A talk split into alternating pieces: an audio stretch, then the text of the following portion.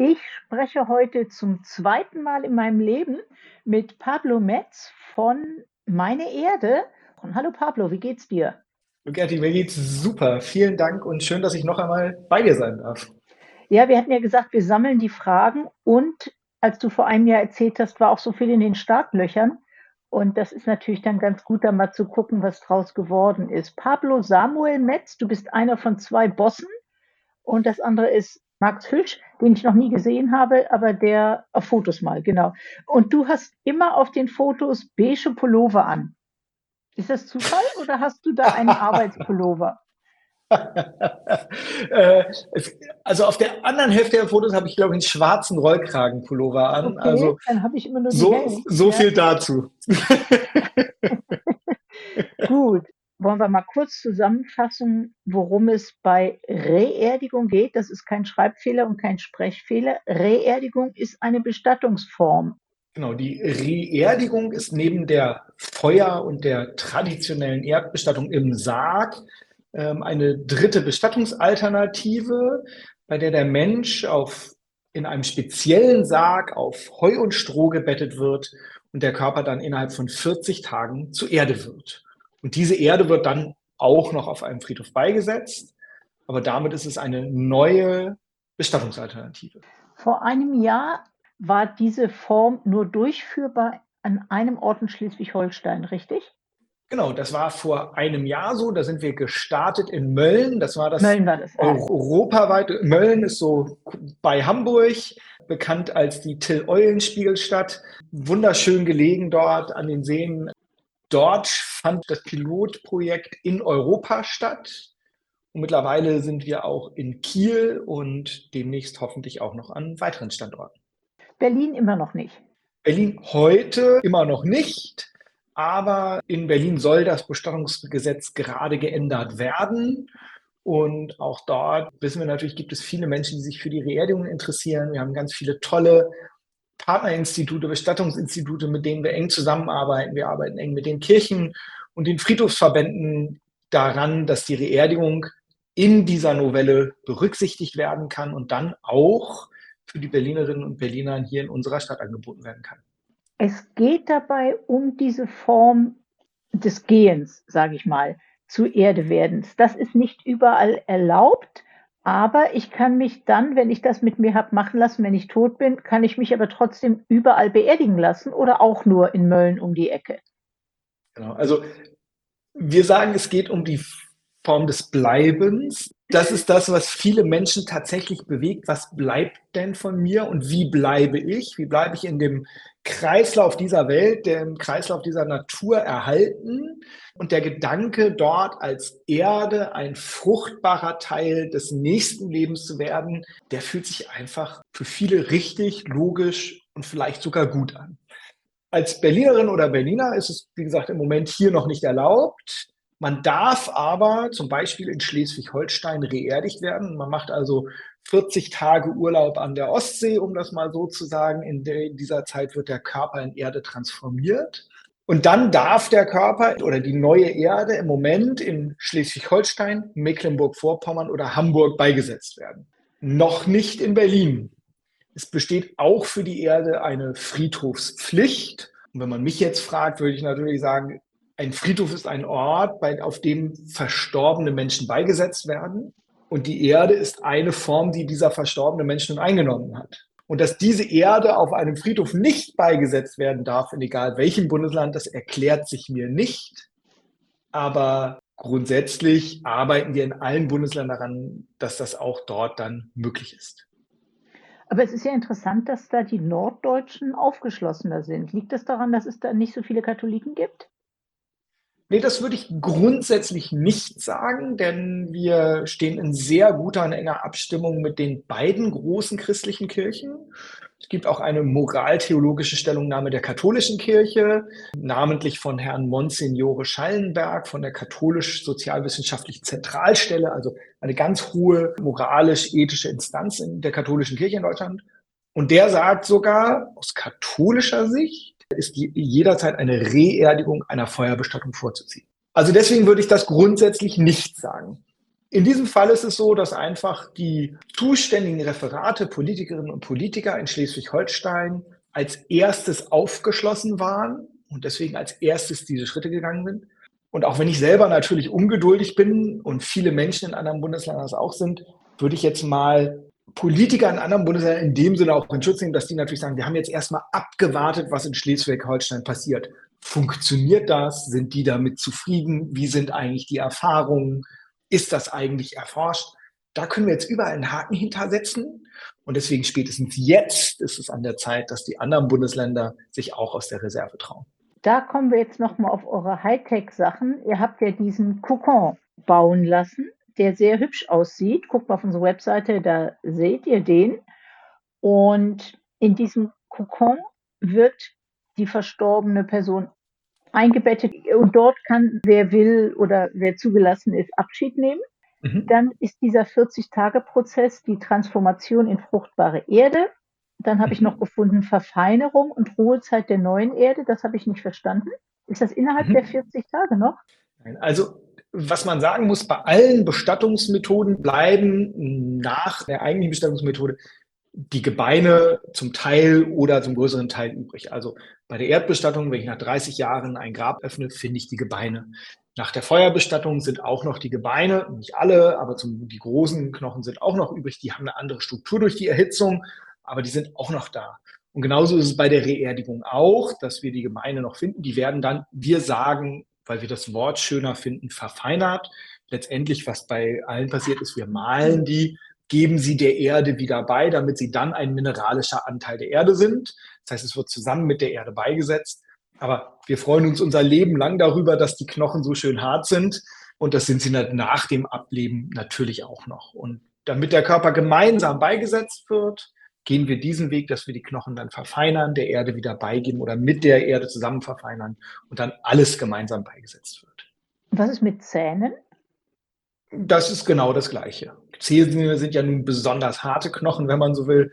Ähm, auch ja. die werden, genau, auch die werden dann verfeinert und äh, bleiben dann Bestandteil dessen, was auf dem Friedhof beigesetzt werden kann.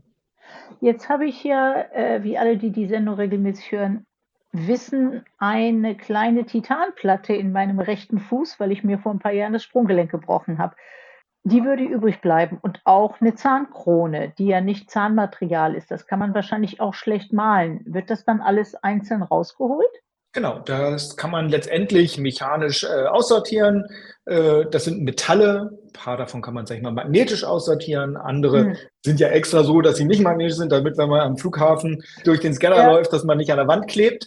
Deswegen sind das Metalle, die man aber erkennen kann, technisch, mechanisch und die dann aussortiert werden können. Oder vielleicht, also ich weiß nicht, was, was Prothesen so wie künstliche Hüfte oder sowas, ist das Metall oder ist das mittlerweile Keramik im Zweifelsfall. Genau. Das kriegt man alles, genau, ist ja bei den Zähnen auch. Prima. Und der letzte Schritt, Übergabe in einem Naturfasertuch an das Bestattungsinstitut.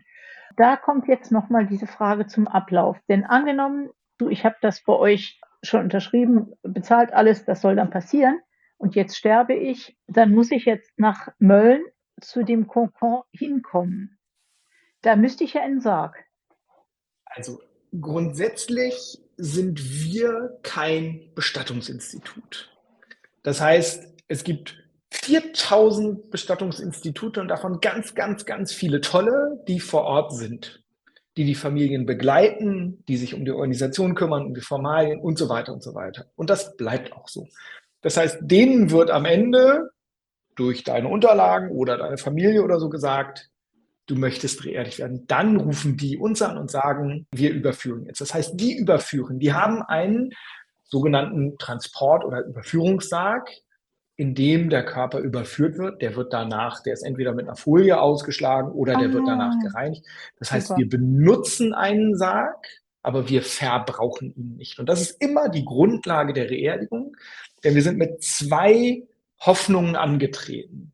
Die eine Hoffnung ist, dass wir gesagt haben, wir bieten den Menschen eine Bestattungsalternative, die sich positiv, lebensbejahend anfühlen kann. Und der andere Ansatz ist, dass wir sagen, wir als Gesellschaft müssen aufhören, fossile Brennstoffe zu nutzen. Bei der Kremation, für die sich mittlerweile über 80 Prozent der Menschen entscheiden, in Berlin letztes Jahr über 95 Prozent entscheiden sich für eine Feuerbestattung. Da verbrennen wir Erdgas und wir verbrauchen so circa 10 Prozent der Energie, sogar ein bisschen weniger demnächst als eine Kremation. Und wenn man das, sage ich mal, hochrechnet, dann kann ja. man, keine Ahnung, 50, 60.000 ein Person oder, oder zwei bis vier Personenhaushalte mit dem eingesparten Gas oder der Energie letztendlich versorgen, wenn man alle Feuerbestattungen durch Reerdigung ersetzen würde. Und das ist der zweite Punkt. Aber am Ende ist das Wichtigste, dass die Menschen sich frei entscheiden dürfen. Wir müssen bestattet werden. Man kann nicht nicht bestattet werden. Und dann ist es wichtig, noch eine dritte Wahlmöglichkeit zu haben. Und darum geht es. Genau, und deshalb ist sie klimafreundlich. Aber ich hatte das mit dem Sarg tatsächlich, äh, das ist ja auch das Verrückte, wenn man sich also einäschern lässt, dann muss man ja auch, also die Angehörigen müssen einen Sarg genau, kaufen. Ein, genau, weil den Sarg braucht man letztendlich als Brandmittel, denn der Körper alleine brennt nicht so wahnsinnig gut. Und deswegen braucht man quasi für den Anfang diesen Sarg, damit der mitbrennt und da drin der Körper verbrennt. Das ist richtig. Ach, dafür ist der da. Das hat also nichts mit Pietät zu tun, sondern einfach. Ja, das blöd. auch. Ja, man okay, kann natürlich auch darin schön überführen, aber sind wir mal ehrlich, dafür könnte man auch ein Tuch benutzen oder anderes. Ja. Da sind wir ja, sage ich mal, kulturoffen. Und auch dort kann sich natürlich jeder Mensch in, auch könnte sich auch in einem Tuch bestatten lassen. Denn auch in den christlichen Religionen ist die Sargbestattung noch nicht so wahnsinnig alt, sondern war lange ein Privilegiert der Betuchten in diesem Sinne natürlich quasi genau das falsche Wort, denn die anderen ja. waren die Betuchten, die betucht bestattet wurden und erst später ist dann für alle in einer Gleichberechtigung, in einer gesellschaftlichen Gleichberechtigung die Sargbestattung eingeführt worden. Also es ist keine christliche Tradition, im Sarg bestattet zu werden, auch wenn es heute so aussehen mag. Wie sind denn die Zahlen hm. mittlerweile? Wie oft ist denn schon jemand auf den Weg zur Reerdigung gegangen und vielleicht laufen ja die 40 Tage noch. Und ihr habt ja auch nur zwei Kokons, nicht? Genau, also wir haben im Moment drei Kokons. Ah. Es war jetzt so, dass die Pilotphase lief offiziell bis zum Ende des letzten Jahres. Bis dahin haben wir 16 Menschen beerdigt. Warum nicht mehr? Weil wir gesagt haben, wir nutzen diese erste Phase, um in Ruhe mit allen Erfahrungen zu sammeln mit den Kirchen, mit den Bestatterinnen und Bestattern, mit den Familien, mit den Friedhöfen, aber natürlich auch mit den Behörden. Das Ganze ist wissenschaftlich begleitet worden, da ist auch gerade eine Studie von der Universität Leipzig veröffentlicht worden zur Erforschung der Reerdigung. Ist das sicher? Wird alles abgebaut? Und so weiter und so weiter.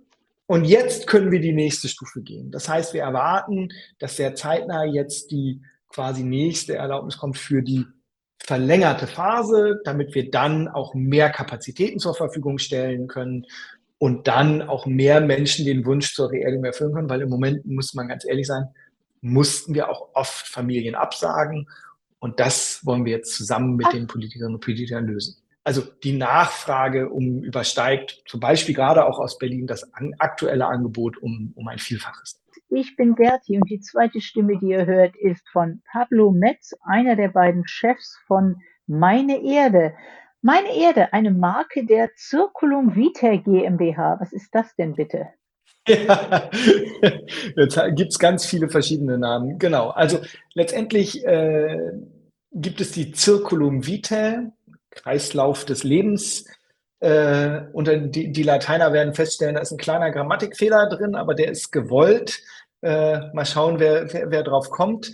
Ähm, das ist das Unternehmen, das letztendlich hinter der Marke Meine Erde steht und damit letztendlich auch die Möglichkeit hat, in anderen Ländern, in anderen Sprachräumen irgendwann vielleicht tätig zu werden, während Meine Erde natürlich selbsterklärend für Menschen ist, die Deutsch sprechen, was in Frankreich vielleicht etwas schwerer ist mit Meine Erde. Ich hätte sonst gefragt, was macht Circulum Vitae noch?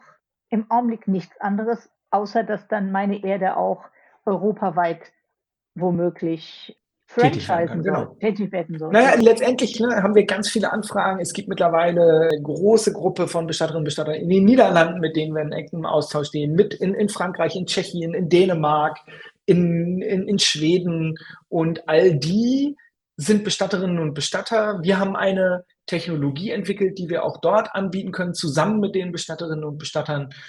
Und dann heißt es aber wahrscheinlich nicht meine Erde, sondern Mignot oder Meinarden oder Mater. Du sagst immer auch, dass ihr die einzigen seid innerhalb von Europa. Gibt es euch in Japan schon oder in Togo? Genau, also wir sind Teil dieser Reerdigungsbewegung, wenn man so möchte. Die nennt sich auf Englisch Natural Organic Reduction, also natürliche organische Reduktion. Es gibt mittlerweile fünf Anbieter in den USA, die jeweils mit einer eigenen technischen Lösung dort antreten. Und die und wir in Europa sind bis jetzt die einzigen, die tatsächlich auch Reerdigungen anbieten können. Ist deren Angebot auch so schön wie euers? Es ist immer so schön, wenn man die Fotos sieht und auch der ganze Ablauf. Ist das bei denen auch so toll? Nee, nicht? Erstens vielen, vielen Dank. Das äh, sage ich unserem Team total gerne weiter. Deswegen, genau, ich möchte mich auch an der Stelle nicht als Boss bezeichnen, sondern vielleicht sind wir die Initiatoren oder Ideengeber, aber wir sind ein tolles Team aus über 15 Leuten, die an dieser oh, okay. Idee mit vollster Überzeugung Tag für Tag arbeiten. Und ich sage es total gerne zum Beispiel an Karina und Caro weiter, die sich ganz doll um die Erscheinungsbild kümmern und sie sich bestimmt sehr darüber freuen werden. Alles klar. Sind die anderen genauso schön? Natürlich nicht. du hattest letztes Mal erzählt, als ich fragte, wie bist du denn auf einmal auf so eine Idee gekommen, dass letztlich deine Kinder dir gesagt haben, mach doch mal was Sinnvolles. Sind die mhm. denn jetzt zufrieden, wie sich das so entwickelt? Wie es sich mit der Reerdigung entwickelt, sind sie, glaube ich, sehr zufrieden und sehr glücklich. Wir waren nun auf der wichtigen Demonstration hier in Berlin. Es gibt also Teile, mit denen sie nicht so glücklich sind und wo sie sagen, kannst du dich nicht auch darum noch kümmern, wo wir jetzt aber sagen, wir kümmern uns jetzt erstmal um das eine und gesellschaftlich kümmern wir uns hoffentlich auch um das andere wichtige Thema unsere Demokratie und gehen hoffentlich alle wählen, wählen, wählen. Denn das mhm. ist das, was wir am allerwichtigsten tun können. Also das kann ich nicht an dieser Stelle unerwähnt lassen. Klar. Aber ich glaube, meine Kinder sind mit der Reerdigung sehr glücklich. Und das ist natürlich auch was, was wir jetzt in den Gesprächen immer wieder merken, dass ich meine Kinder auch gefragt habe, ist es eigentlich für euch komisch, wenn ihr euren Freundinnen und Freunden erzählt, was ich mache? Und ich merke, dass sie damit ganz stolz sprechen, ganz großem Stolz sprechen und sagen, naja, auch eigentlich machen ja auch wir das zusammen. Und da haben sie total recht.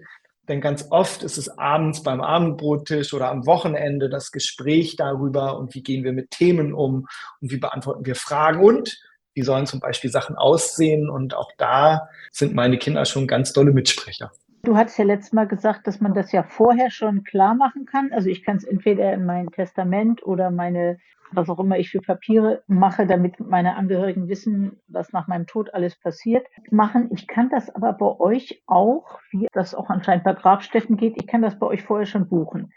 Das hat jetzt jemand von uns mal gemacht, also mal angefragt. Mhm. Dann kriegt man nämlich Unterlagen von euch, eine Vorsorge und eine Bestattungsverfügung.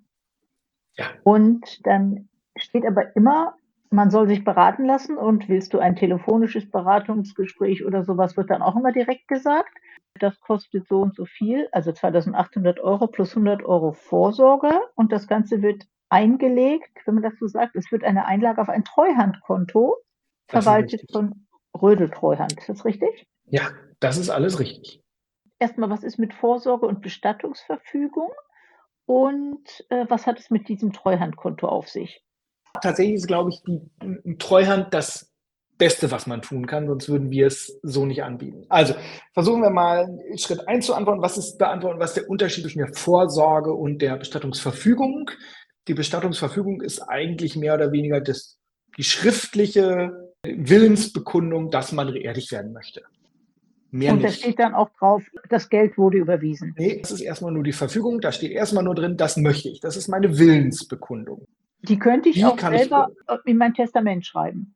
Genau, die kannst du selber in dein Testament schreiben, die kannst du auch handschriftlich hinterlegen. Das ist quasi die, die Willensbekundung, die du ohne finanzielles Commitment letztendlich eingehen kannst. Ohne dass Geld fließt. Es ist einfach nur schriftlich festgelegt, ich möchte reerdigt werden, das gibst du deinen Angehörigen, das gibst du deinem Bestatter, das legst du in dein Testament, damit steht, wenn irgendjemand das sieht, du wolltest reerdigt werden. Ich muss das Da gar nicht bei euch hinterlegen. Das ist ja eigentlich Das, meine Privatsache. wir, genau, wir erfahren ja erstmal auch gar nicht, wenn jemand verstorben ist, sondern uns, bei uns melden sich dann die Bestattungsinstitute oder die Angehörigen und sagen, ich habe diesen Brief gefunden. Und das ist Ja. mittlerweile auch tatsächlich mehrfach passiert, dass Ah. Menschen vor ihrem Tod noch hinterlegt haben, dass sie reerdigt werden müssen und dann die Angehörigen sich bei uns gemeldet haben und gesagt haben, in diesem Fall tatsächlich vielleicht sogar, ich weiß gar nicht genau, was das ist, was muss ich denn jetzt machen? Aber das Ah, heißt, wenn man okay. das tut, ist es ganz wichtig, denn der Wille des Verstorbenen gilt auch nach dem Tod erstmal noch weiter. Wenn ich auch finanziell vorsorgen möchte, dann hat das früher die, wurde das über die Krankenkasse abgesichert. Mittlerweile ist das nicht mehr der Fall. Das heißt, wir müssen privat vorsorgen. Da gibt es im Großen und Ganzen, sage ich mal, drei Möglichkeiten. Man legt es auf sein persönliches Sparbuch. Da wissen wir alle, das kann auch immer sein, dass das weg ist, weil zwischendurch muss man da mal ran. Ja. Das andere ist eine Sterbegeldversicherung. Da zahlt man Gelder ein und wenn man verstirbt, kriegt man es von der Versicherung zurück. Lest drüber nach, was ihr über die Sterbegeldversicherung denkt. Oder es gibt das Treuhandkonto. Beim Treuhandkonto wird das Geld eingezahlt auf ein spezielles Konto. Es bleibt aber namentlich im Eigentum dessen, der das Treuhandkonto abgeschlossen hat. Also wenn du eins abschließt, dann bleibt es dein Geld, bis es benutzt wird. Es steht immer, auf dem Konto steht immer dein Name, nicht unser Name, dein Name. Also wie ein Schließfach. Also wie ein Schließfach. Und das Besondere, und das ist das Tolle an dem Schließfach, ist, es bleibt auch dann eingeschlossen, wenn es irgendwelche Probleme gibt. Also es ist im Schonvermögen, sagt man. Ah, Falls du ja. irgendwann Transferleistungen beziehen solltest, wird die Versicherung gefändet. Dein Sparkonto wird eingezogen. Das Treuhandkonto bleibt geschützt. Ah, Und das ist das Tolle am Treuhandkonto. Es bleibt da, es ist geschützt und in unserem Fall garantieren wir nun auch den Preis, egal was mit der Inflation passiert. Wenn du heute bezahlt hast, egal was eine Reerdigung später irgendwann mal kostet, du musst nicht für die Reerdigung nachzahlen. Das können wir dir garantieren. Und deswegen glauben wir, es ist eine total faire Lösung. Und falls, und das ist ja auch eine wichtige Frage, es die Reerdigung nicht geben sollte, es meine Erde nicht geben sollte, oder du dich doch für etwas anderes entscheidest noch irgendwann, dann ist das vollkommen in Ordnung, denn das Konto ist nicht an die Reerdigung gebunden und nicht an meine Erde gebunden, sondern es gehört ja dir. ah, dann ich es Und als letzter. Punkt, wenn du dich für was anderes entscheidest, dann ist das Geld trotzdem dort hinterlegt und dann kannst du es auch am Ende immer noch für etwas anderes nutzen. Das passt zu meiner nächsten Frage. Was ist, wenn ich zum Beispiel auf See verunglücke oder verschollen bin oder bei einem Flugzeugabsturz oder was weiß ich, Bombenattentat im Ausland? Das sind fast alles sehr gruselige Vorstellungen, Ich die du weiß, malst. Vielleicht, vielleicht malen wir als letztes, was passiert eigentlich, wenn ich am Strand von Hawaii einfach einschlafe. Das ist vielleicht noch ein bisschen, um mal was dagegen zu halten. Ja, okay. Ähm, aber in diesem Falle, wenn du dann nicht quasi in der Lage bist, dieses Geld in Anspruch zu nehmen, dann steht es deinen Angehörigen zu. Ist ja Hm, dein Geld. Jetzt hieß es da in diesen freundlichen E-Mails von euch, wo man diese Unterlagen kriegte, dass man sich bei euch beraten lassen kann. Da würde man das, was du jetzt erzählt hast, nochmal erzählt bekommen. Genau das. Okay. Und Weil wir ich einfach wissen, dass es für viele Menschen, die sich mit dem eigenen Tod beschäftigen, das ist eine wichtige, das ist eine schwierige, das ist eine emotionale Entscheidung. Und das geht nicht nur über E-Mail oder Webseiten, sondern ja, da hilft es einfach, wenn man einfach nochmal nachfragen kann und sagen kann, habe ich das richtig verstanden? Bevor ich 2800 Euro überweise, funktioniert das? Das sind noch meine Fragen, das sind vielleicht auch meine Zweifel. Und dann ja, wollen wir niemanden überreden, denn es ist deine Entscheidung, was du damit machst. Wir können nur dieses Angebot machen und dazu beraten. das sind diese Leute aus eurem Team. Da macht man dann einen Genau. Termin und da wird einen irgendjemand Genau, beraten. man hier bei Johanna oder Vanessa letztendlich, wird man letztendlich rauskommen und die beraten dann zum Thema Vorsorge. Und Bestattungsverfügung ist auch was Schönes. Das habe ich schon in meinem Vorsorgeplaner gefunden, den ich, seit wir das letzte Mal gesprochen haben, immer noch nicht bearbeitet habe. Da kann man sich schon mal Gedanken machen über den Ablauf. Welche Lieder man möchte Ja, genau, so damit die anderen nicht irgendwas spielen, was man nicht mag. Wer nicht eingeladen will, so, wer eingeladen werden soll, lauter solche Geschichten. Ja, Ähm, wie sieht's noch mal aus mit Beerdigungsorten, nachdem dieser ganze Prozess gelaufen ist und man bekommt die Erde in diesem Naturfasertuch? Dann kann man eine Grabstätte auf einem normalen Friedhof, aber ihr seid ja ja. auch dran, dass es irgendwo was gibt, wo die Erde auch mehr Sinn macht. Das weiß ich, irgendwo im Wald oder sowas. Da wolltet ihr euch auch drum kümmern. Genau, also wir arbeiten letztendlich mit ganz vielen Anbietern von Friedhöfen. Letztendlich besteht in Deutschland die Friedhofspflicht. Die Erde Ja. oder verstorbene Menschen, auch Asche, muss auf einem Friedhof beigesetzt werden. Ein Bestattungswald ist immer ein Friedhof besonderer Art. Ah, das Genauso das, ja. kann es auch Friedhöfe besonderer Art für die Erde geben. Und wir wissen, dass es etwas ist, was viele Menschen sich wünschen, dass es feste Orte gibt, die gut zugänglich und gut erreichbar sind, aber vielleicht auch einen anderen Charakter haben können. Und das sehen wir zum Beispiel schon bei den Friedhöfen, die erste Beerdigungsgrabstellen anlegen, auf denen Bäume stehen können und anderes, damit diese neue Erde letztendlich dort die Natur bereichert. Denn das können wir sehen. Die Erde restauriert, regeneriert den Boden, kann mehr Wasser aufgenommen werden, es kann mehr Kohlenstoff gespeichert werden und sie bereichert die Biodiversität auf dem Friedhof. Also es ist genau das, was man sich eigentlich davon erwünscht. Es ist nämlich einfach ganz wertvolle Erde und darum geht es. Deine Erde ist ganz wertvoll und so behandeln wir sie und so darf sie bleiben. Denn im normalen Grab, was dann in so einem Reingrab ist, da ist ja nicht sehr viel an natürlicher Vegetation. Da pflanzt man dann seine was auch immer drauf eben, genau. Aber das heißt, das würde man in der Beratung auch erfahren, kann man in die Vorsorge reinschreiben und sagen, ich würde gern da und da dann beigesetzt werden. Genau, ruft gerne an. Ich muss jetzt noch die letzte Frage stellen. Da haben wir letztes Mal schon mal drüber geredet, aber da kamen Nachfragen mit dem verstorbenen Hund. Also das scheint die Leute wirklich zu beschäftigen, der mit dabei sein soll. Angenommen, ich habe einen Hund und wir sterben gleichzeitig am Strand von Hawaii bei einem Unfall oder sonst was, äh, dann könnte ich sagen, der Hund soll mit mir zusammen abgeholt werden. Wir fahren dann zusammen nach Mölln.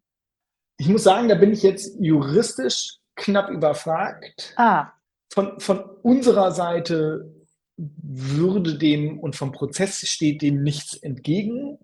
Ob das in den einzelnen Bundesländern bestattungsrechtlich geht, müssten wir im Zweifelsfall da noch abklären. Aber wenn der Wunsch quasi besteht, dann werden wir uns, bis wir das nächste Mal sprechen, auf jeden Fall genau darum gekümmert haben, das auch juristisch einwandfrei beantworten zu können. wenn der Hund schon eingeäschert ist und ich habe dann die Urne und die steht da, dann ist Gar das kein sowieso Problem. kein Problem. Dann ist gar kein Problem. Und nachträglich, wenn ich eher sterbe als mein Hund, kann der ja auch nachträglich über die Stelle. Ohne Probleme. Du siehst, das sind die Sachen, die die Menschen beschäftigen, auch, weil wir da ein Fass letztes Mal aufgemacht haben. Es Ja. ist leider schon wieder das Ende von unserem sehr, sehr schönen Gespräch. Also es ist wirklich erstaunlich, wie so ein Thema wie, wie Tod und Bestattung immer so viel Spaß macht, darüber zu sprechen, dass man schon fast Lust hat, oh, ich will das schon alles planen. Ich suche mir schon mal schöne Musik, aber warum eigentlich auch nicht? Aber das ist ja das Besondere. Der Tod gehört zum Leben dazu und es ist nichts, vor dem wir in dem Sinne Angst haben müssen, sondern wenn man sich damit positiv auseinandersetzt, dann kann man auch positiv darüber sprechen. Und deswegen tut es, sprecht drüber, sprecht mit euren Freunden drüber, sprecht mit eurer Familie drüber. Es ist ein wertvolles Thema, es ganz viel Nähe bringt ähm, und ich kann jedem nur dazu raten. Ich sprach mit Pablo Metz, einem der Teamleute von Meine Erde hier in Berlin und wir werden spätestens in einem Jahr wieder reden, um zu hören, ob die, nein, wie die Reerdigung weiter in Deutschland sich ausgebreitet hat. Pablo, ganz, ganz vielen Dank. Schöne Grüße an dein Team und alles Gute und bis nächstes Jahr. Vielen, vielen Dank, Gerti. Bis nächstes Jahr.